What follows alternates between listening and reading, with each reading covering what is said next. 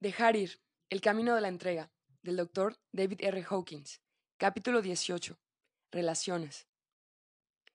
Debido a que están tan íntimamente conectadas con nuestros deseos básicos de amor y seguridad, las relaciones rápidamente sacan a relucir nuestros sentimientos más íntimos. Por esa razón, son extremadamente valiosas, no importa si la relación se clasifica como buena o mala. En el proceso de emancipación emocional, todo es igualmente valioso. Es necesario recordarnos que los sentimientos son programas, es decir, que son respuestas aprendidas que a menudo tienen un propósito. Ese propósito está directamente relacionado con el logro de un efecto sobre los sentimientos de la otra persona y, al hacerlo, influir en sus sentimientos hacia nosotros y así cumplir con nuestros objetivos internos. Veremos las reacciones emocionales comunes y examinaremos cuál es su propósito real. Las relaciones emocionales no tienen nada que ver con el amor, porque el amor es un estado de unidad con el otro. El amor no es solo una emoción que va y viene. Lo que a menudo pasa por amor en el entendimiento humano común es ante todo apego, dependencia y posesión. Sentimientos negativos. Como veremos, todas las emociones hacia los demás implican la creencia básica de que nosotros mismos estamos incompletos y, por tanto, los demás son vistos y utilizados como un medio para un fin. A pesar de que podamos no ser capaces de influir en la otra persona de la manera en que nos gustaría, la utilización de la otra persona todavía se produce en el nivel de la fantasía y la expectativa. También descubrimos que mucho de lo que experimentamos en una relación está sucediendo solo en nuestra imaginación. Empecemos primero con las emociones más negativas. Descubriremos cuál es su propósito subyacente y la respuesta probable de la otra persona. La ira. Las primeras sensaciones con las que empezaremos son las más negativas. Los sentimientos de odio, malicia, ira, rabia, venganza y violencia. Es obvio que la fantasía subyacente aquí es eliminar, expulsar, matar, destruir, herir, lastimar, asustar e intimidar. La respuesta probable de la otra persona es evitarnos, odiarnos en respuesta y provocar un contraataque. Formas menores de la ira son la crítica, rumorear, el resentimiento, el mal humor y los juicios negativos sobre los demás. El propósito emocional es castigar a los demás, hacerles sentir pena, tratar de obligarlos a cambiar sus sentimientos o comportamientos, hacerlos sufrir, desquitarse con ellos, menguarlos y devaluarlos. Esto, por supuesto, también deriva en la respuesta de contracrítica de la otra persona, la recopilación de resentimientos y evitaciones. Para manejar esta área, tenemos que darnos cuenta de que casi todo el mundo tiene estas fantasías, jugar al avestruz con ellas, pensando que ellos son los malvados, o que nosotros somos culpables, no los resuelve. Tenemos que alcanzar el nivel del coraje y observar nuestros peores sentimientos, y admitir que son parte de la condición del ser humano, y recordar que solo somos considerados responsables de lo que hacemos con ellos. Es obvio que estos sentimientos negativos se cobran un precio emocional enorme en nuestro propio interior que la razón por sí sola es suficiente para justificar el verlos y el dejarlos. En cuanto a los sentimientos en el nivel de las relaciones interpersonales, ahora descubrimos otra ley de la conciencia. Nuestros sentimientos y pensamientos siempre tienen un efecto sobre las otras personas y afectan a nuestras relaciones, ya sean estos pensamientos o sentimientos verbalizados, expresados o no. No entraremos en este momento en la discusión de la mecánica exacta de cómo sucede esto, pero es actualmente un área de investigación de la moderna física cuántica avanzada, especialmente el área que concierne con las partículas subatómicas de alta energía y su relación con los pensamientos y formas de pensamiento. Probablemente podemos intuir la verdad de esta ley de la conciencia por nuestra propia experiencia. Por lo general sabemos, por ejemplo, cuando alguien está enfadado con nosotros, incluso si no dice nada al respecto. Al sentir su sentimiento reprimido, podríamos preguntar, ¿algo va mal? Incluso cuando él responde, oh, nada, Todavía somos conscientes de la energía de la ira y el malestar. Es un poco desalentador descubrir la verdad de esa interconexión a nivel energético, pero cualquier persona la puede descubrir mediante una investigación interna. Las actitudes generales que mantenemos sobre la otra persona están influyendo en los sentimientos y actitudes de la otra persona sobre nosotros, las expresemos o no. Las mujeres en nuestra sociedad son más intuitivas que los hombres, por lo general, son más conscientemente conscientes de que sus pensamientos y sentimientos son conocidos por los demás. Los verdaderos psíquicos, por supuesto, no son más que personas expertas en intuición. La primera vez que descubrimos esta verdad, podríamos atravesar una especie de paranoia leve, casi todo el mundo está educado para la creencia de que nuestros pensamientos y sentimientos son asuntos privados y de nadie más, que todas las mentes están separadas y que esas emociones suceden solo dentro de los confines del cuerpo. Al comenzar a investigar esta área, encontramos que, a menudo el conjunto de sentimientos que tenemos sobre otra persona es reflejado de nuevo hacia nosotros por su actitud y que, cuando cambiamos nuestra actitud interior hacia ellos, su actitud cambia abruptamente. Estamos inconscientemente influyendo todo el tiempo en los demás debido a los sentimientos que tenemos sobre ellos. A medida que nos volvemos más intuitivos, nos reiremos de nuestra anterior ingenuidad y, si investigamos más en el mundo de los psíquicos y la parapsicología, descubriremos que los pensamientos y los sentimientos pueden ser leídos por los psíquicos expertos, incluso desde el otro lado del globo. La única manera de superar esa paranoia inicial es mantener limpios nuestros propios actos. Descubrir lo que hay que limpiar es simple y fácil. Basta con buscar lo que no quieres que los demás sepan de ti y empezar a entregarlo. Mediante la observación, está bastante claro que estos sentimientos negativos repercuten intensamente y son bombardeados de nuevo hacia nosotros y afectan profundamente nuestras relaciones. La otra persona simplemente devuelve el reflejo de lo que hemos estado proyectando sobre ellos. Las personas que acarrean mucho odio encuentran que están viviendo en un mundo odioso y que mucha gente los odia. Ellos ven las situaciones externas y el mundo como odioso. Lo que ellos no ven es que toda esta situación está creada por ellos mismos. Contamos con la secreta esperanza de que nuestros sentimientos hacia los demás les castigarán y les harán sufrir. En realidad, solo estamos dándoles justificaciones para odiarnos a nuestras espaldas. Tenemos que vivir con miedo a sus represalias nuestra propia culpa inconsciente que a menudo deriva en enfermedad física. Descubriremos que toda nuestra ira y resentimiento se deben a nuestra percepción, es decir, a la forma en la que estamos viendo una situación dada. Cuando los sentimientos internos son entregados, la manera en la que vemos la situación cambia y a menudo somos sorprendidos por la brusquedad con la que los sentimientos de perdón surgen de repente y la relación se transforma a pesar de que en el nivel externo no hiciéramos o dijéramos nada para expresar este cambio interior. Esto sucede con mayor frecuencia cuando nuestra intención es superar nuestros resentimientos. Un curso de milagros se basa en ese preciso proceso de cambiar nuestro punto de vista de una situación por la voluntad de verla de manera diferente y ser indulgente. Eso es lo que significó Jesucristo cuando habló del poder milagroso del perdón. Curiosamente, también existe una base científica para la advertencia de Jesucristo de bendecir y amar a nuestros enemigos. En el nivel de la energía, los sentimientos más bajos tienen una frecuencia más baja de vibración y menor poder.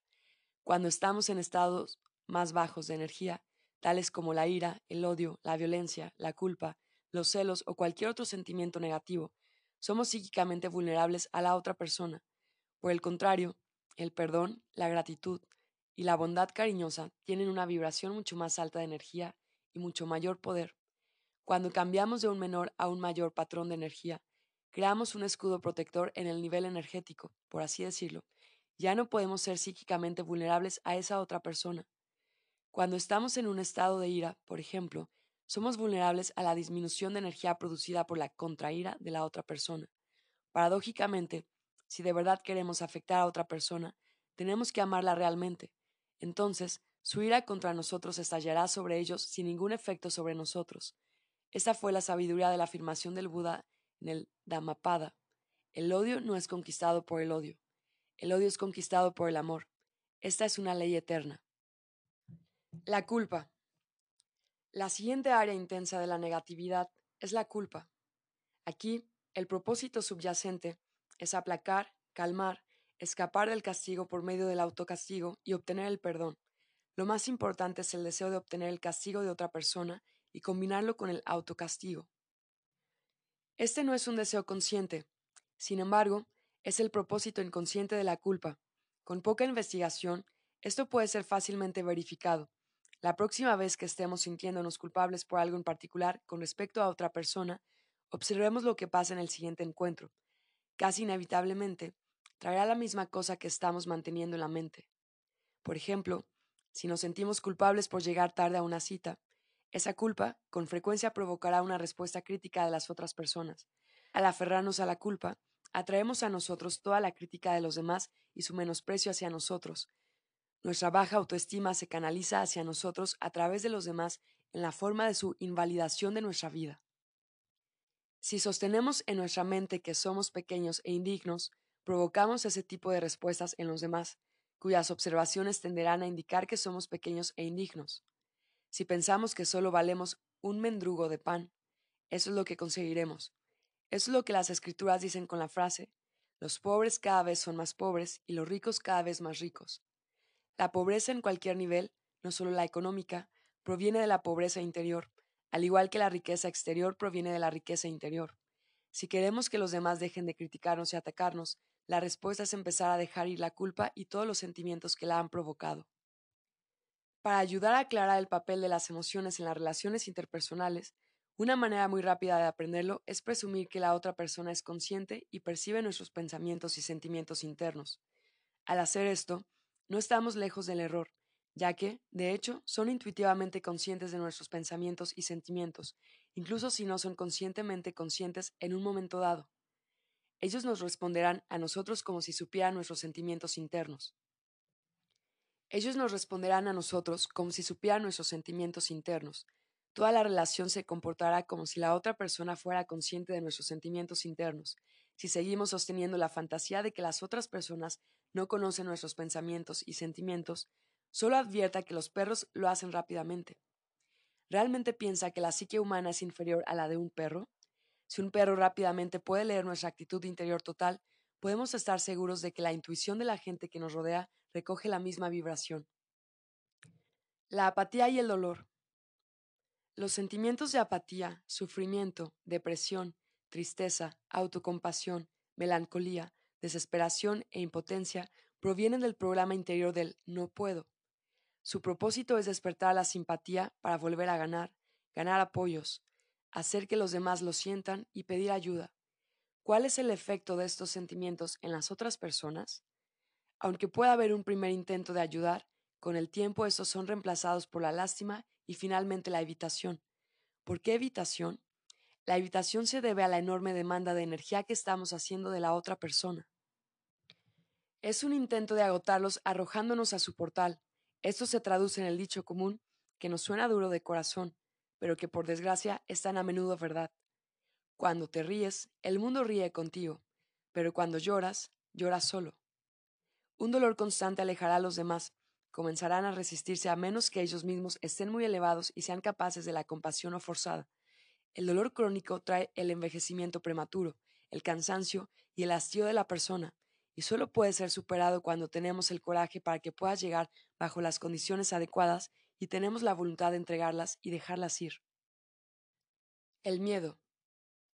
La sensación de miedo, ya sea tensión y ansiedad, timidez, autoconciencia, prudencia, letargo o desconfianza, tiene el propósito de escapar de la amenaza imaginada y poner distancia psicológica de la situación temida o persona. Paradójicamente, como hemos señalado antes, debido a que el miedo es poderoso, el mismo proceso de mantenerlo en la mente puede hacer que lo que se teme entre en nuestra vida. Es como una profecía autocumplida. La energía del miedo genera un foco interior con todas las cosas negativas que podrían suceder y ese foco puede unirse a la aparición de los mismos acontecimientos que más tememos. El miedo en las relaciones, por tanto, está regalando nuestro poder a la otra persona y permitiéndole hacer las cosas que tememos. La salida es buscar el peor escenario posible, ver los sentimientos que despierta y empezar a cederlos. Al igual que las otras emociones, el miedo puede ser desenmarañado en las partes que lo componen, y las partes son luego fácilmente cedidas. Por ejemplo, Digamos que existe el temor a un ataque crítico. Nos preguntamos, ¿cuál es el peor escenario posible? Con esta pregunta, vemos que la base del miedo es el orgullo. Cuando el orgullo es reconocido y abandonado, el miedo se disuelve automáticamente.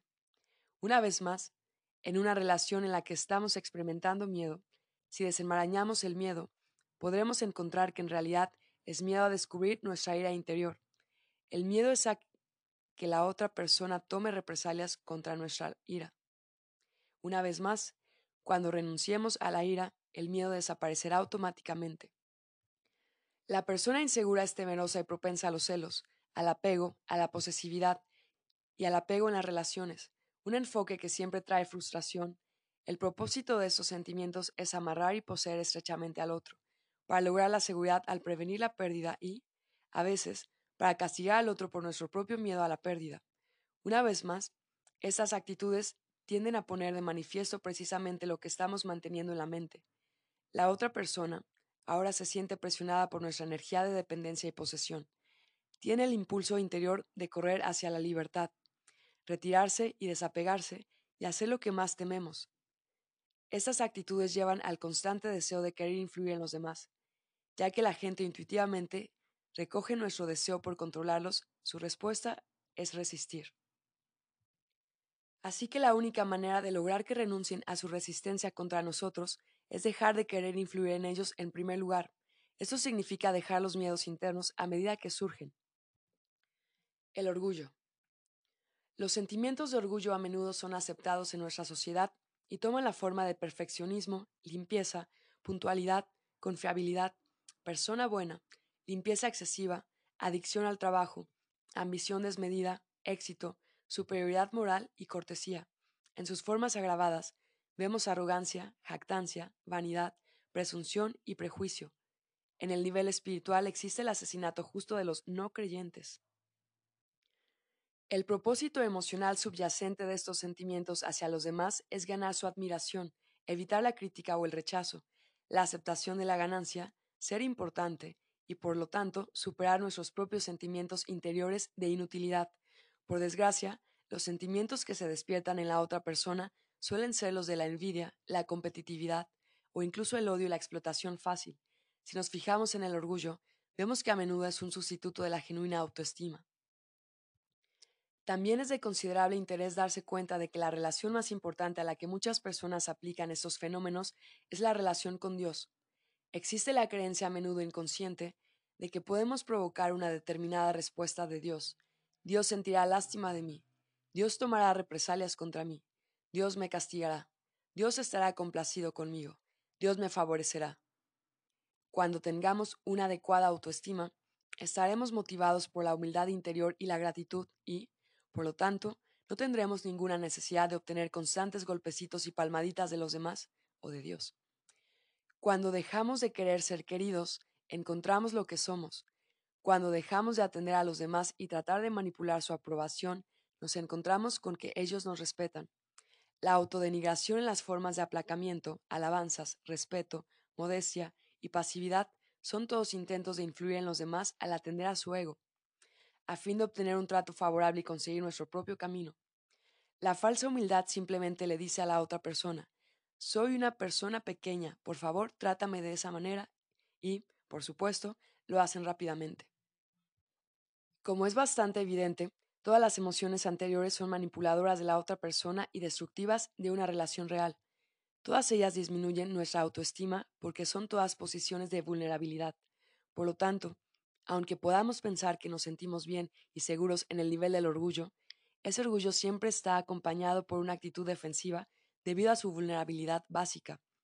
Nos llenamos de orgullo cuando nos sentimos inseguros, el llenarse de orgullo es fácilmente susceptible a la picadura de una observación del pasado o a una ceja levantada. La condición humana. Todos los sentimientos negativos son esencialmente formas del miedo. El miedo a la pérdida de la estima por nosotros mismos o los demás, o el miedo a no sobrevivir y a perder la seguridad. Debido a que la mayoría de los sentimientos negativos se acompañan de un juicio de valor negativo, esos son suprimidos, reprimidos o proyectados, la supresión, la represión y la proyección son todas dinámicas destructivas y dan lugar a un progresivo estrés y disminución de nuestras relaciones. Nos gusta pretender que nuestros sentimientos más íntimos son desconocidos para los demás, pero ¿lo son? Todos estamos conectados unos a otros en el nivel psíquico e intuitivo, de modo que nuestros sentimientos son leídos y conocidos por los demás. Puede que no seamos conscientemente conocedores de ello, pero su comportamiento hacia nosotros revela que ellos conocen nuestra actitud interior y nuestros sentimientos hacia ellos. Por ejemplo, supongamos que nuestro comportamiento externo en el trabajo es ejemplar. ¿Por qué es, nos preguntamos, que las otras personas consiguen promoción o reconocimiento y nosotros no? La respuesta está en ver nuestros sentimientos ocultos en relación al jefe y al trabajo. Realmente creemos que no se ha registrado nuestra envidia interior críticas y resentimiento? Es una apuesta segura asumir que los demás saben nuestros sentimientos interiores y pensamientos que acompañan a esos sentimientos. El tipo de pensamientos que estamos teniendo sobre ellos están muy probablemente siendo emparejados a pensamientos similares que están teniendo ellos sobre nosotros. Si nos damos cuenta de este principio, un montón de cosas que suceden en nuestra vida comienzan a tener sentido. Podemos preguntarnos, ¿cómo reaccionaría si yo fuera la otra persona y supiera exactamente cómo son en realidad mis sentimientos personales y pensamientos interiores? La respuesta a esto suele dejar claro en relación a qué es el comportamiento de la otra persona. Tal vez no conseguimos el ascenso porque, a nivel tácito, energético, nuestro jefe sabía que éramos críticos con él, y estábamos resentidos con nuestros colegas y clamando por la aprobación y el reconocimiento. Antes de buscar por nosotros mismos esos sentimientos negativos, es bueno recordar que esos sentimientos no son nuestro verdadero ser interior. Son programas aprendidos que hemos heredado los seres humanos. Nadie está exento de ellos. Todos, desde el más elevado hasta el más básico, tiene o ha tenido un ego. Incluso los pocos que están iluminados tuvieron un ego antes de que fuera finalmente trascendido. Esa es la condición humana. Poder observar nuestros sentimientos con honestidad requiere una actitud libre de prejuicios. Primero hemos de ser conscientes de lo que realmente está pasando dentro de nosotros antes de que podamos hacer algo al respecto. Al dejar de lado uno de esos sentimientos, es reemplazado por otro más elevado, el único propósito para reconocer y admitir un sentimiento es que podamos renunciar a él. Entregarlo significa que estamos dispuestos a renunciar a un sentimiento al permitirnos solo experimentarlo y no cambiarlo. La resistencia es lo que lo mantiene en primer lugar.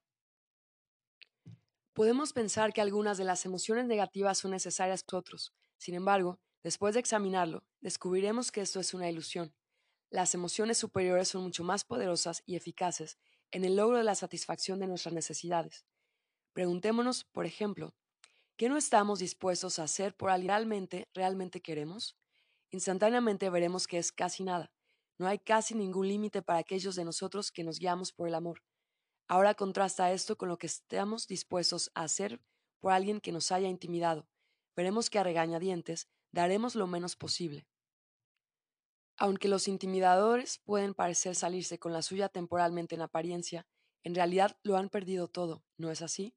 Su victoria es superficial y temporal, ni siquiera es real, una victoria solo en apariencia. Al final, el mundo gira y los intimidadores siembran su propia destrucción. Lo que ganamos por medio de las emociones negativas es de corta duración y no es auténtico. En realidad no satisface. Es como un cumplido forzado, la verdadera felicidad deriva de una situación gano-gano. El precio de una situación de gano-pierdo es el odio y la baja autoestima. En el fondo, no nos engañaremos ni a nosotros ni a los demás. Los demás siempre saben cuándo estamos dispuestos a explotarlos. Los demás siempre saben cuándo estamos dispuestos a explotarlos. Si tenemos dificultad en renunciar a un sentimiento, ayuda al simplemente ver la intención de ese sentimiento. ¿Cuál es su propósito?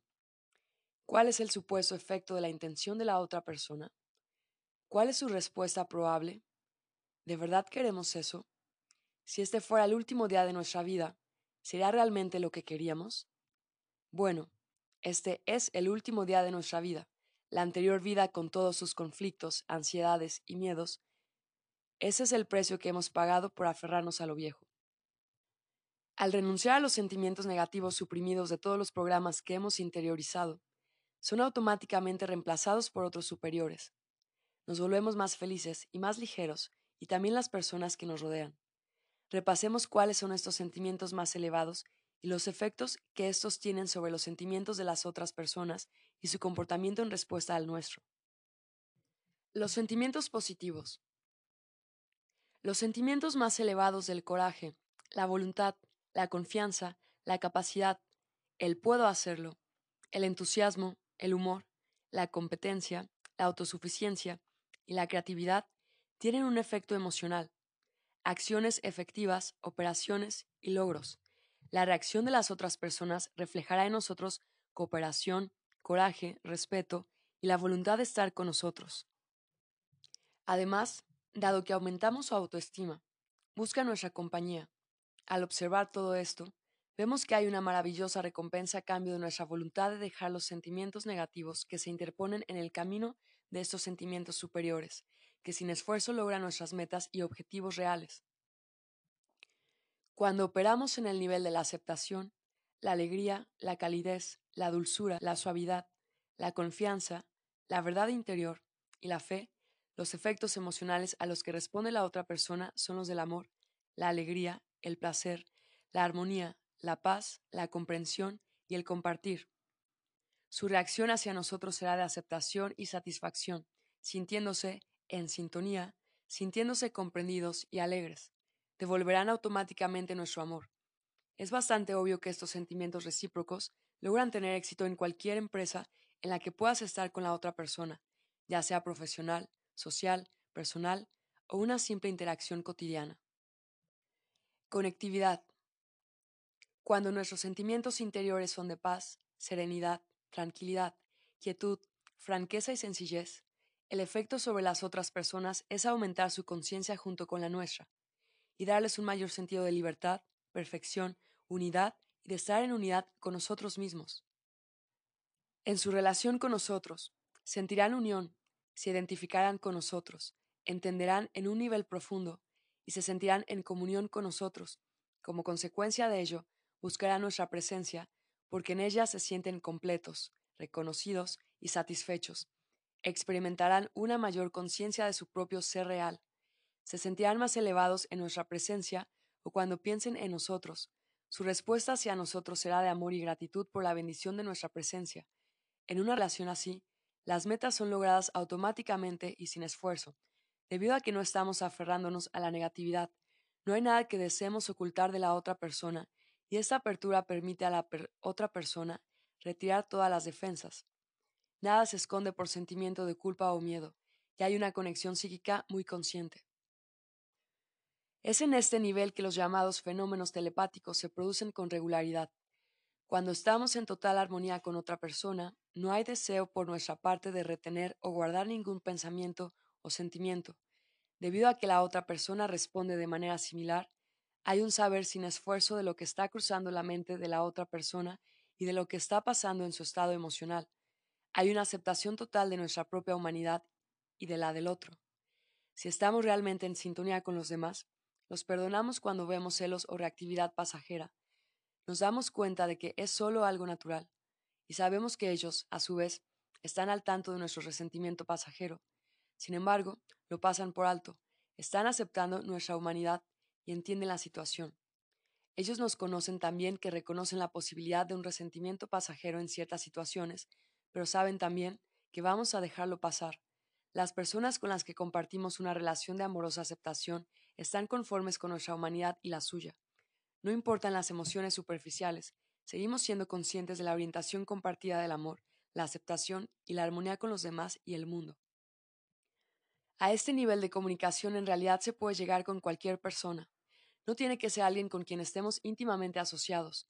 Muy a menudo lo experimentamos por primera vez con nuestros amigos con los que hay menos en juego que con los familiares íntimos. Otra situación en la que ocurre a menudo en el curso de una vida media es con un examante.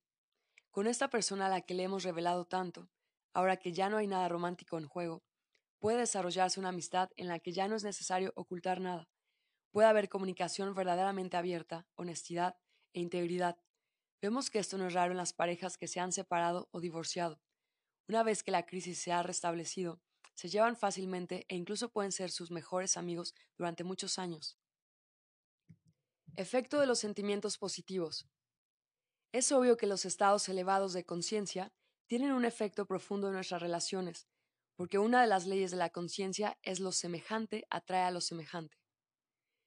Nuestros estados interiores son realmente irradiados a los demás. Nos pueden afectar positivamente los demás incluso cuando no estemos físicamente con ellos. Los sentimientos son energía y toda energía emite una vibración. Somos como estaciones emisoras y receptoras. A menor negatividad a la que nos aferremos, más conscientes podemos ser de los otros que están realmente aferrados a nosotros. Cuanto más amamos, más nos encontramos rodeados por el amor. La sustitución de un sentimiento negativo por uno más elevado cuenta para los muchos milagros que uno puede experimentar en el curso de la vida. Estos se vuelven más frecuentes a medida que uno sigue entregando. A medida que entregamos, la vida se vuelve cada vez más fácil. Hay un constante incremento de la felicidad y el placer, que requiere experimentar cada vez menos y menos del mundo exterior. Hay una disminución de las necesidades y expectativas de los demás. Dejamos de vernos ahí afuera. Por lo que ahora experimentamos lo que proviene del interior de nosotros mismos. Dejamos la ilusión de que los demás son la fuente de nuestra felicidad. En lugar de buscar obtener de los demás, ahora buscamos dar. Los demás buscan ahora estar con nosotros en vez de evitarnos. En el libro de Charles Dickens, Cuento de Navidad, Scrooge experimentó el placer de dar en vez de buscar obtener de los demás. La alegría de esa transformación está disponible para todos nosotros. Carl Jung escribió sobre el fenómeno de la sincronicidad, que también podría haberse llamado simultaneidad, para explicar la ocurrencia de sucesos que, para el intelecto, parecen no estar relacionados, al entregar cada vez más y más, este tipo de experiencia se vuelve común. Un ejemplo de este fenómeno es la siguiente experiencia relatada por un ejecutivo que había estado practicando la técnica del dejar ir alrededor de un año. Era el presidente de una pequeña empresa, de unos 50 empleados. Habíamos promocionado a un joven prometedor para encabezar una de las divisiones de la empresa. Resultó, sin embargo, que este hombre era muy inmaduro. En lugar de responder con gratitud y cooperación por todo lo que se hizo por él, reaccionó volviéndose grandilocuente, exigente y algo paranoico. El anuncio irrumpiría en la siguiente reunión del Consejo Directivo y causaría una gran molestia por sus disparatadas acusaciones y demandas. A pesar de que todas sus acusaciones podían haber sido fácilmente refutadas, todo el asunto parecía una terrible experiencia a vivir. Durante días, Pareció que simplemente planificaba el odio de sus amenazas. El día de la reunión del Consejo, que iba a ser a la 1 pm, estaba conduciendo por la carretera del parque con pensamientos de ir hacia él. De pronto lo dejé ir todo. Me entregué a él por completo. Empecé a ver al niño asustado en él y empecé a enviarle amor. Toda mi ansiedad desapareció y sentí amor compasivo por él. Miré mi reloj y eran las 12.30 pm. Cuando llegué a la oficina, mi secretaria dijo que ese hombre había entrado en la oficina y anunció que estaba todo cancelado. Había cambiado de opinión en el último momento. Le pregunté a mi secretaria a qué hora había entrado en la oficina. Ella me dijo que había hecho una anotación particular de la hora, ya que la reunión del consejo estaba a punto de tener lugar. Ella miró su reloj cuando él había hecho su anuncio sobre su cambio de opinión. La hora era exactamente 12.32 pm. Dejar ir las expectativas. Al presionar a otras personas con el fin de conseguir lo que queremos, ellas automáticamente se resisten. Ya que estamos tratando de presionarlas, cuanto más forzamos, más duramente se resisten, a pesar de que, por miedo, puedan realmente ceder a nuestras demandas, no hay una aceptación interior y, más tarde, perderemos lo que hayamos ganado. Esa resistencia está en todos nosotros. Podemos ser conscientes de ello, ya que opera inconscientemente, o evadirnos de esa conciencia poniendo excusas y explicaciones plausibles. Como se mencionó en un capítulo anterior en su libro, Ganar a través de la intimidación, Robert Ringer explica lo que llamó la teoría chico-chica. Chico conoce a chica, tan pronto como ella se da cuenta de que él la quiere, ella se hace la dura, y si el chico decide retirarse, ahora es ella la que lo quiere, y él en cambio actúa distante. Cuando nos referimos a este fenómeno para explicar la resistencia a las ventas, una manera de evitarla es tomar la opinión de que nuestra responsabilidad es hacer el esfuerzo, pero no tratar de determinar el resultado. Otra manera es entregar los sentimientos que tenemos sobre lo que queremos de la otra persona y dejar las presiones que estamos poniendo sobre ellos en forma de expectativas y deseos. Ellos, entonces, tienen el espacio psíquico para ser agradables o incluso para iniciar el resultado deseado de su cuenta, el resultado que habíamos deseado en un principio. Un ejemplo de esta dinámica es un hombre que estaba trabajando con la técnica del dejar ir en medio de un divorcio. Él y su esposa se ensarzaron en una calorada discusión sobre algo que él quería. Ella tan solo seguía diciendo no a su petición. Así que, en medio de la discusión, él entregó el objeto que quería. Ahora estaba conforme si ella no se lo daba, y estaba conforme si ella lo hacía. En el instante en que lo apartó de su mente, ella de repente se volvió hacia él y se lo ofreció, no solo se lo dio, sino que también se lo embaló y envió. Esto ilustra una forma muy simple pero decididamente elegante y activa de clarificar las relaciones. En primer lugar, Observa cómo te estás sintiendo secretamente acerca de una persona en, en una situación dada. Presume que la otra persona es consciente de esos pensamientos y sentimientos. Luego, ponte en su lugar y ve cómo ibas tú a reaccionar. Verás que su comportamiento es probablemente el mismo del que habrás hecho en su lugar. El objetivo es dejar todos esos sentimientos hasta que puedas elevarte hasta un espacio de pensamientos, sentimientos positivos sobre el asunto. Una vez en un espacio positivo, ahora ves que reaccionarías como la otra persona que estaba al tanto de estos nuevos sentimientos.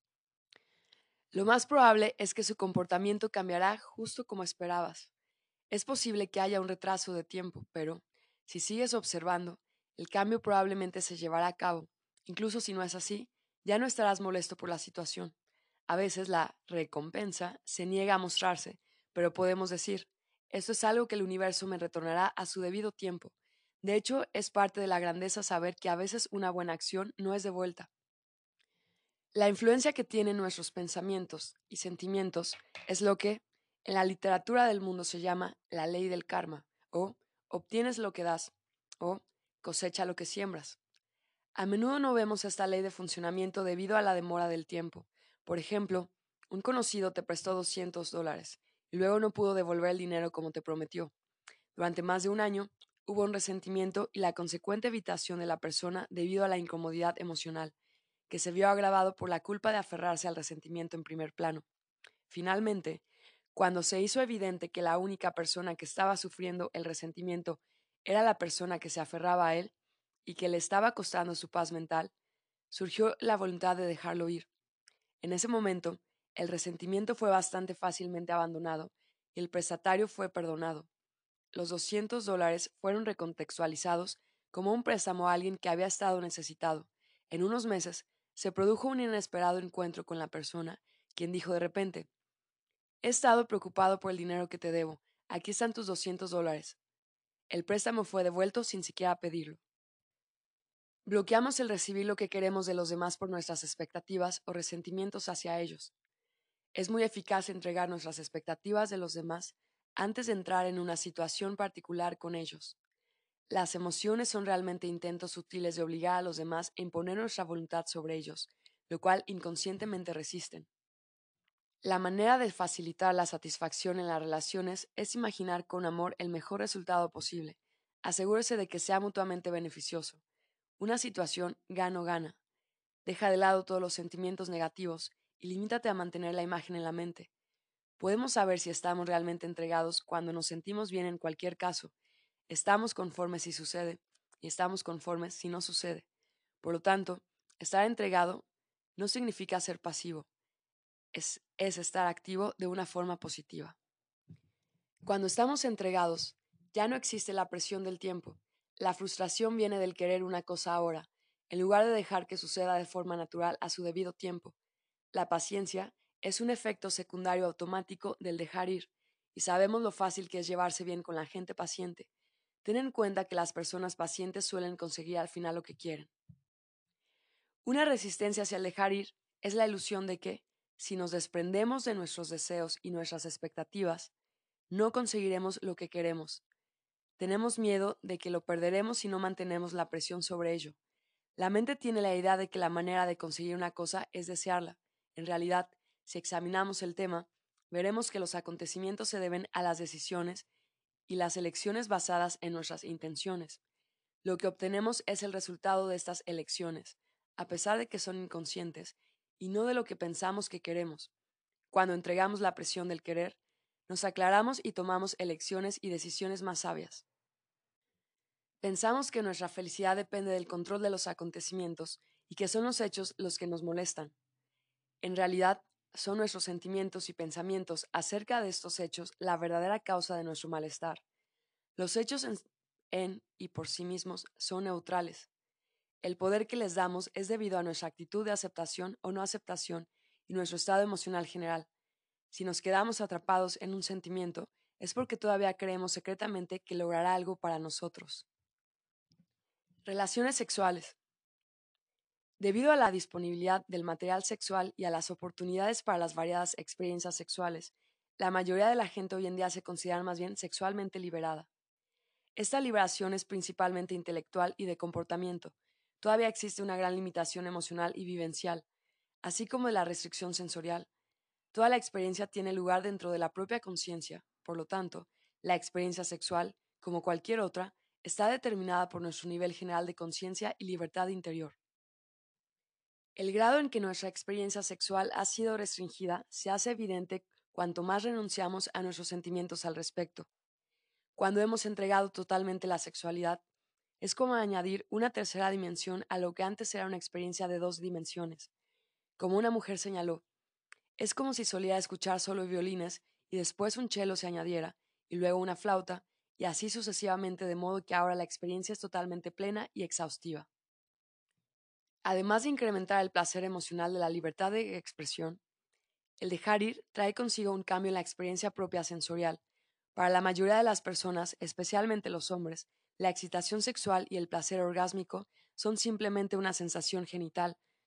A medida que se obtiene mayor libertad, la localización del orgasmo comienza a expandirse y extenderse a toda la pelvis y el abdomen, las piernas y los brazos, y finalmente a todo el cuerpo. A menudo, después de esta realización, le sigue una meseta, y luego repentina e inesperadamente la localización orgásmica se expande más allá del cuerpo, como si el espacio alrededor del cuerpo estuviera teniendo el orgasmo en lugar de la persona. Definitivamente, no hay ninguna limitación al orgasmo. Parece expandirse hasta el infinito y no ser experimentado desde ningún centro concreto o localización. Es como si no hubiera una personalidad individual presente. El orgasmo es experimentado en sí mismo. Esta expansión se ve facilitada por la toma de conciencia de que la gesticulación facial y la contracción de la respiración son restricciones debidas al miedo a la pérdida de control y los intentos de limitar la experiencia. Si uno respira lenta y profundamente, sonriendo en lugar de hacer muecas, el miedo se volverá consciente y podrá ser entregado. La sexualidad pierde su compulsión. La libertad no significa solo libertad para la indulgencia, sino libertad para no tener relaciones sexuales u orgasmo. Cuando estamos entregados, no nos recorre el deseo de llegar al orgasmo. Eso desata la experimentación creativa y la conciencia, debido a que la mente no se centra en el propio orgasmo. Estar libre de la dominación del deseo del orgasmo permite las experiencias sexuales que han sido descritas en la literatura espiritual como sexo tántrico. La mayoría de los occidentales leen un poco sobre esto y tal vez le den una oportunidad, pero luego se dan por vencidos porque se acercan a esto de una manera que conduce a la supresión y no a una mayor libertad. Cuanto más verdaderamente liberados nos volvemos, más nos motiva el amor y menos por el deseo de gratificación. Ese cambio de motivación del querer y las ganas al intercambio mutuo de placer y felicidad trae consigo cambios importantes en la naturaleza de las relaciones sexuales. La intimidad con la otra persona se vuelve más amplia y agradable. Se da una mayor sintonía con la sexualidad de la otra persona la realización intuitiva de cada uno de los demás estilos de satisfacción. Una pareja lo expresó de la siguiente manera. Es como si simplemente presenciáramos lo que nuestros cuerpos están haciendo. Es como si nosotros fuéramos el espacio en que todo está sucediendo. Tan pronto como uno de nosotros tiene un deseo o una fantasía, el otro automáticamente y sin pensarlo siquiera empieza a actuar para cumplirla. Es como si hubiera una conexión psíquica. Hay un reconocimiento de los sentimientos internos acerca de las fantasías y un dejar ir de la forma en la que la otra persona podría reaccionar. También hay una mayor variación y frecuencia de la sexualidad. Suele ser principalmente los viernes y sábados por la noche. Hacer el amor puede suceder ahora durante días o a veces pasar semanas sin él. Siempre es nuevo. Nunca es el mismo.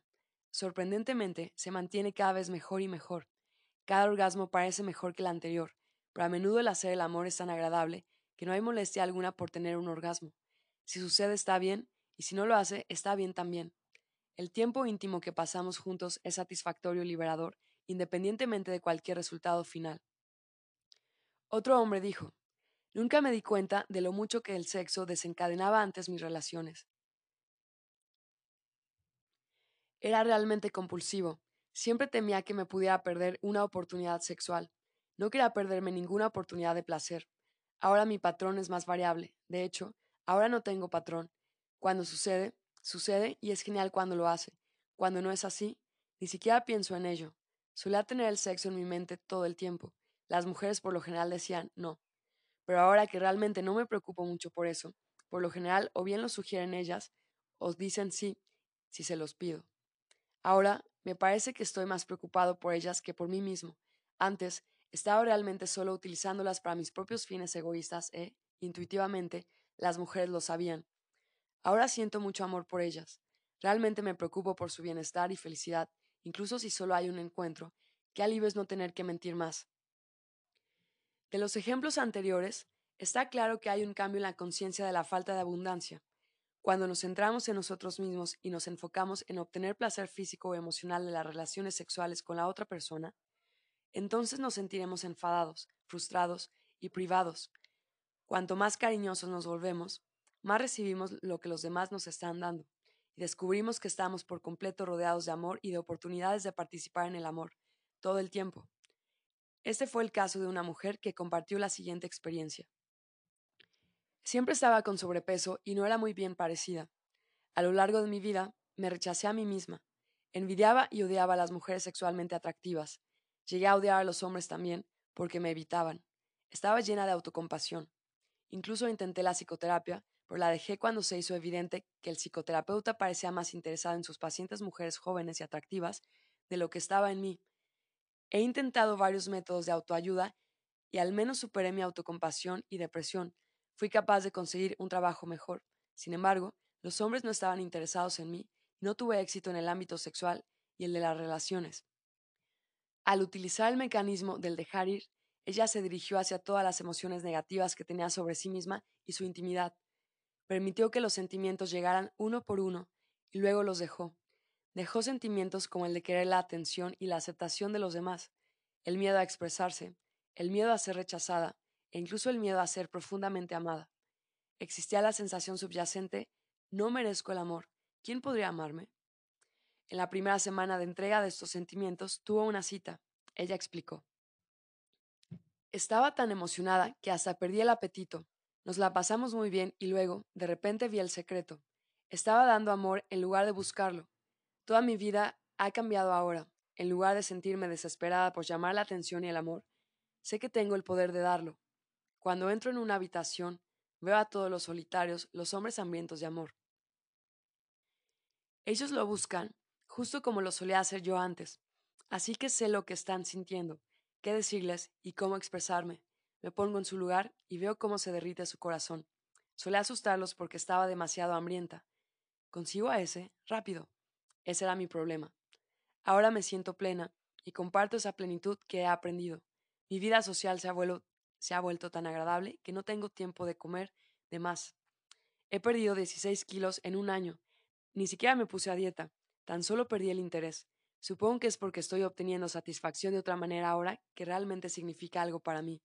Tal vez estoy un poco salvaje por la novedad, pero lo restableceré en poco tiempo.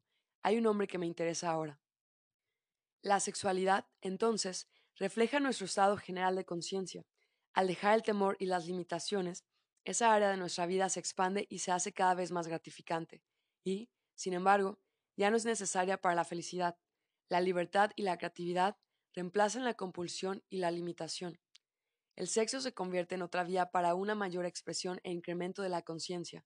El placer de la comunión y la comprensión no verbal reemplaza la anterior impulsividad egocéntrica de alivio de la tensión y la limitada meta del placer sexual y la inflación del ego. El secreto como la mujer anterior ha indicado, está en la conciencia de tratar de dar en lugar de recibir. Todas nuestras necesidades son automáticamente cumplidas. Como alguien comentó, he oído hablar de muchos problemas personales de los amigos que practican esta técnica, pero la falta de amantes no es uno de ellos.